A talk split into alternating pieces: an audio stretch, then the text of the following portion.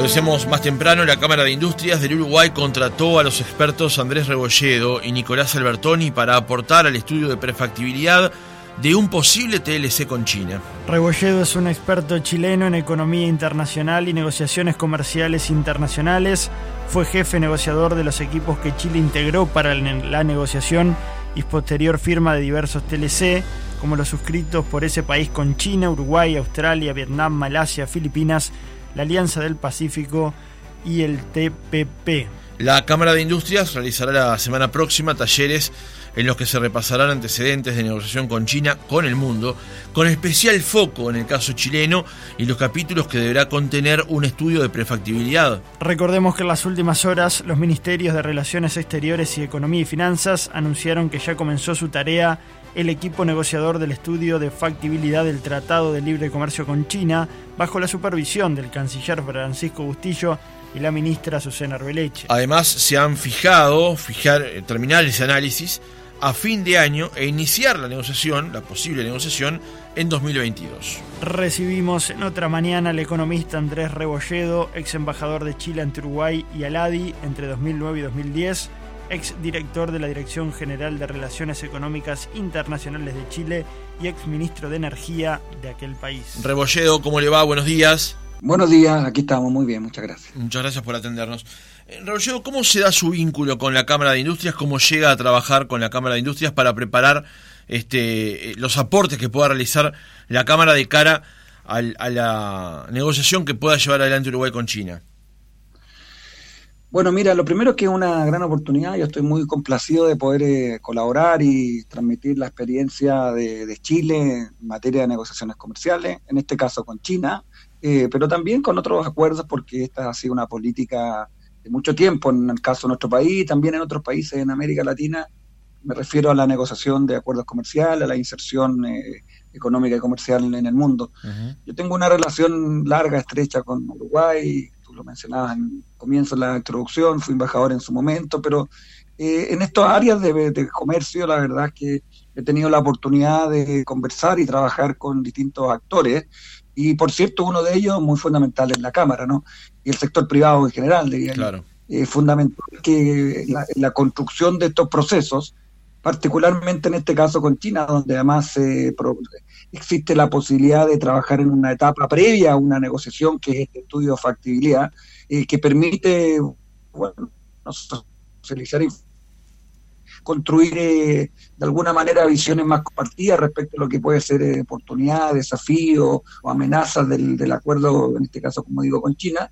Eh, y en ese contexto, como digo, el sector privado, en este caso la Cámara Industrial, poder al interior de, ese, de esa agrupación tener una visión que permita aportar al proceso la conversación entre ellos con el gobierno y nosotros poder eh, en ese sentido llevar la experiencia de lo que ha sido otras negociaciones, creo que es eh, el objetivo fundamental y la motivación que tenemos como equipo en este caso.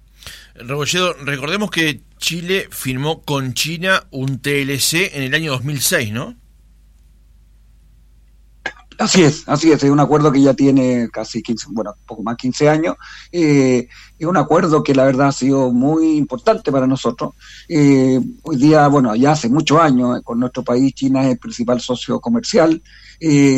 ha tenido resultados más allá incluso de lo esperado inicialmente en términos de la expansión del comercio. Los últimos años, fundamentalmente, la expansión se ha localizado en las inversiones chinas en nuestro país ya diversificada en muchos sectores, no solo en la infraestructura, sino que también en servicios, en sectores eh, transables y no transables, digamos.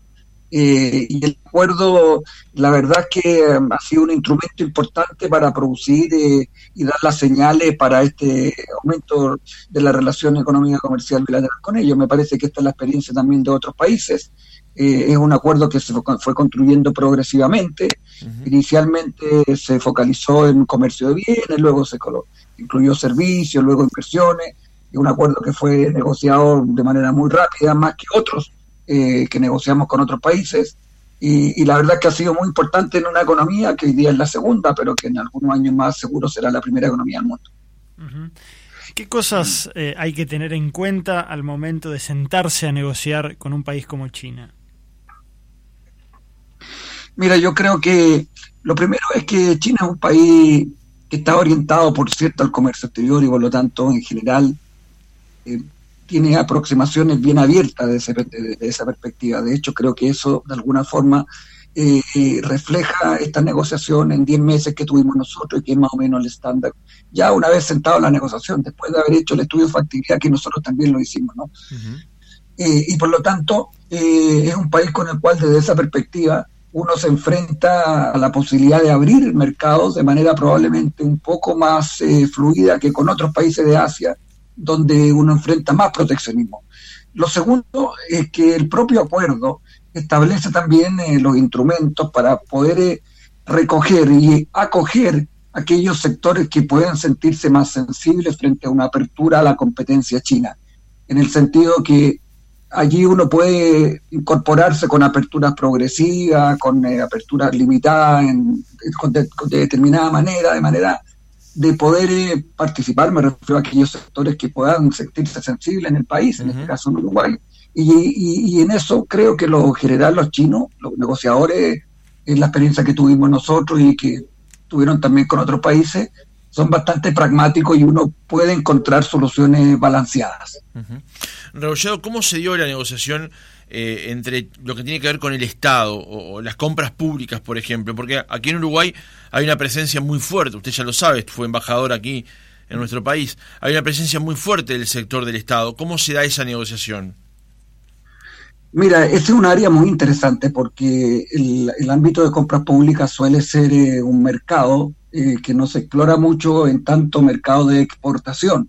Eh, porque claro, uno tiene, cuando negocia estos capítulos eh, en ese tema, tiene doble, una doble mirada, digamos, por una parte, las compras públicas guayas que se pudieran abrir a proveedores chinos y por lo tanto la sensibilidad que eso pudiera generar alguna empresa o en sectores productivos uruguayos que enfrentan una competencia adicional.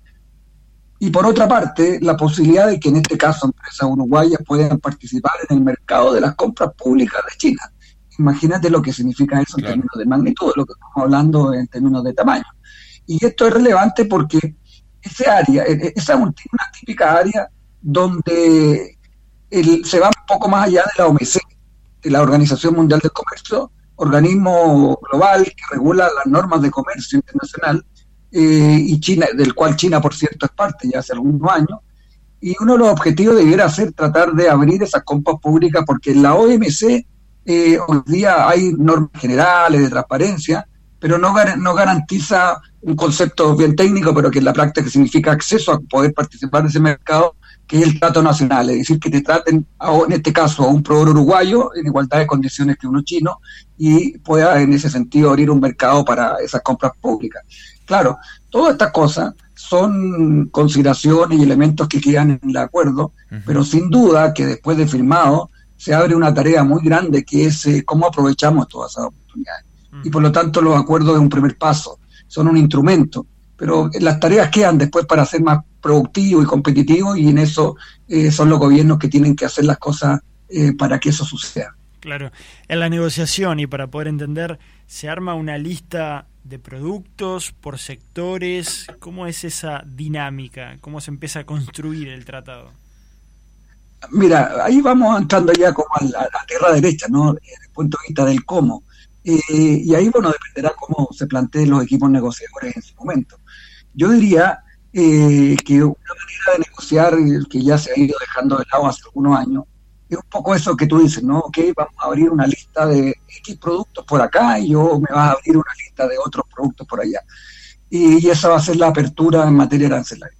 Yo diría que esa es una forma que se negoció por muchos años, pero me parece que hoy día básicamente eh, la negociación eh, se, hace con un criterio distinto. Es decir, ¿sabe qué? Acordemos en principio abrir todos los productos y por lo tanto los aranceles llegarán a cero eh, en algún plazo ok, negociemos a partir de ese principio general acordado, ¿cómo vamos a llegar a eso? ¿Y ¿Cuáles van a llegar el día uno desde que firmamos el acuerdo? ¿Cuáles van a llegar en una progresividad, en una cantidad de años?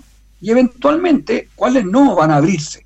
Y por lo tanto, negociaremos eventualmente dentro de toda esta apertura una lista de exclusiones, ¿no?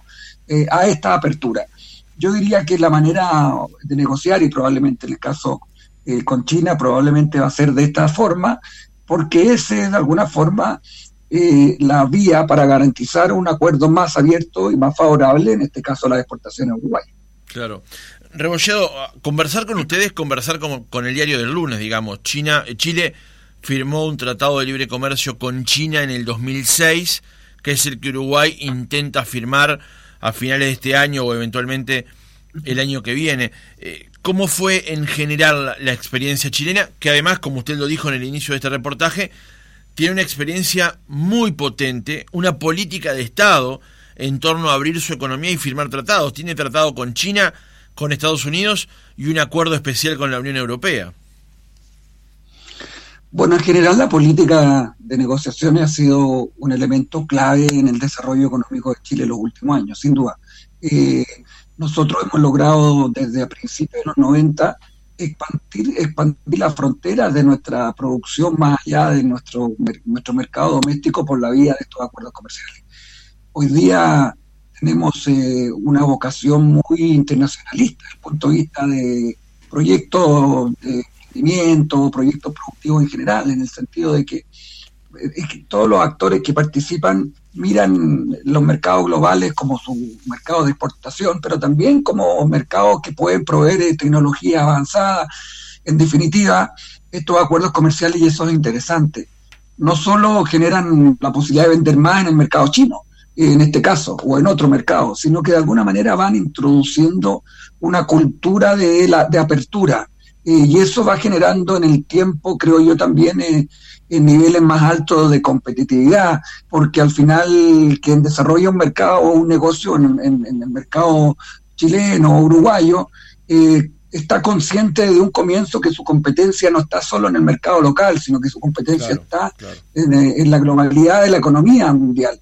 y por lo tanto creo que eso va ayudando también eh, en el tiempo a generar esta institucionalidad económica un poco más abierta en ese sentido. Y creo que uno de los eh, elementos bien estructurales que en el tiempo ha generado esos efectos en el caso de nuestro país tiene que ver con esta sumatoria de acuerdos comerciales.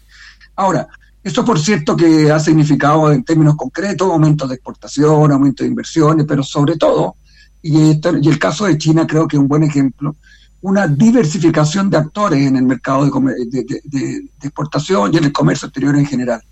Nuevas empresas, nuevos productos, eh, desarrollo de servicios, no solamente de bienes, y todo eso, como digo, en una suma de tiempo con muchos acuerdos. Creo que este acuerdo con China es, eh, ojalá que se concrete y avance eh, en este compromiso que hay entre los dos gobiernos, Uruguay y ellos, eh, es un buen paso, muy osado, por cierto, porque es eh, un acuerdo con la segunda economía del mundo, como decía, pero debiera también ser una señal del punto de vista de cómo es, posible que Uruguay incorpore una inserción y un modelo en el mundo más diversificado y más abierto en ese sentido. Usted eh, da a conocer la realidad chilena, entiende que ha dinamizado la economía de este país. Aquí hay un temor vinculado a la producción nacional, ¿no? ¿Qué, se puede esperar en ese sentido, ¿no? El, avasallamiento que puede tener un país, teniendo en cuenta también las diferencias de escala, ¿no? Una potencia mundial con un país pequeño como es Uruguay. Eh, se va a inundar el mercado de productos chinos, en muchos casos ya, ya sucede, ¿no? Pero ese temor ¿Qué se le responde a esas industrias que están expectantes ante este posible acuerdo? Mira, nosotros también tuvimos ese temor en algún momento. Eh, me refiero a sectores productivos, eh, manufactura o industriales, eh, que no estaban necesariamente expuestos a la competencia global por muchos años, cuando comenzamos por allá a principios de los 90, plantearan, planteaban sensibilidades, ¿no? Y creo que eso es completamente legítimo y válido, ¿no? Entonces yo creo que en ese sentido lo que hay que hacer es ser muy cuidadoso respecto a esos sectores en el tratamiento de un acuerdo como puede ser con China, tratando de incorporarlos en eh, los instrumentos de apertura que puedan allí negociarse, pero también eh, acogiéndose a estos mecanismos que yo mencionaba hace un rato que permitan eventualmente tener eh, una incorporación progresiva a esta apertura y eventualmente, por lo tanto, tiempo para adecuar eh, aquellos elementos que requieran eh, para ser más competitivo y poder participar de manera no tan eh, con efectos tan eh, dramáticos, comillas, que podrían ser si uno se abre de un día para otro, por ejemplo, en el mercado chino, en ese sentido. Ahora, yo creo sinceramente que, también lo, lo, lo, indicaba anteriormente, que un acuerdo de este tipo es posible, generar un balance que permita recoger esa sensibilidad a la vez que abrir el mercado, que es una de las oportunidades probablemente fundamentales que tiene, eh, en este caso Uruguay, con un mercado de este tipo, sobre todo en un momento de recuperación económica que requerimos eh, todas eh, las señales para poder no sé, generar este mayor crecimiento económico. Rebolledo, ya en el cierre, un dato relevante que precede a la pregunta que le voy a hacer. desde el primero de enero del año 2015, y esto es para la audiencia, el 97,2% de la mercadería chilena puede ingresar al mercado chino libre de arancel.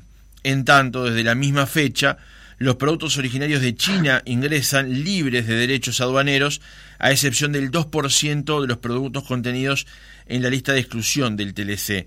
El 97,2% de los productos chilenos pueden entrar a China libre de aranceles. Es un dato muy relevante. Eh, como decíamos, el Chile firmó con China el acuerdo en el año 2006 de una negociación que comenzó en 2002. La pregunta de cierre, Rebolledo, ¿cuánto tiempo le podría llevar a Uruguay acordar con China, cerrar un tratado de libre comercio?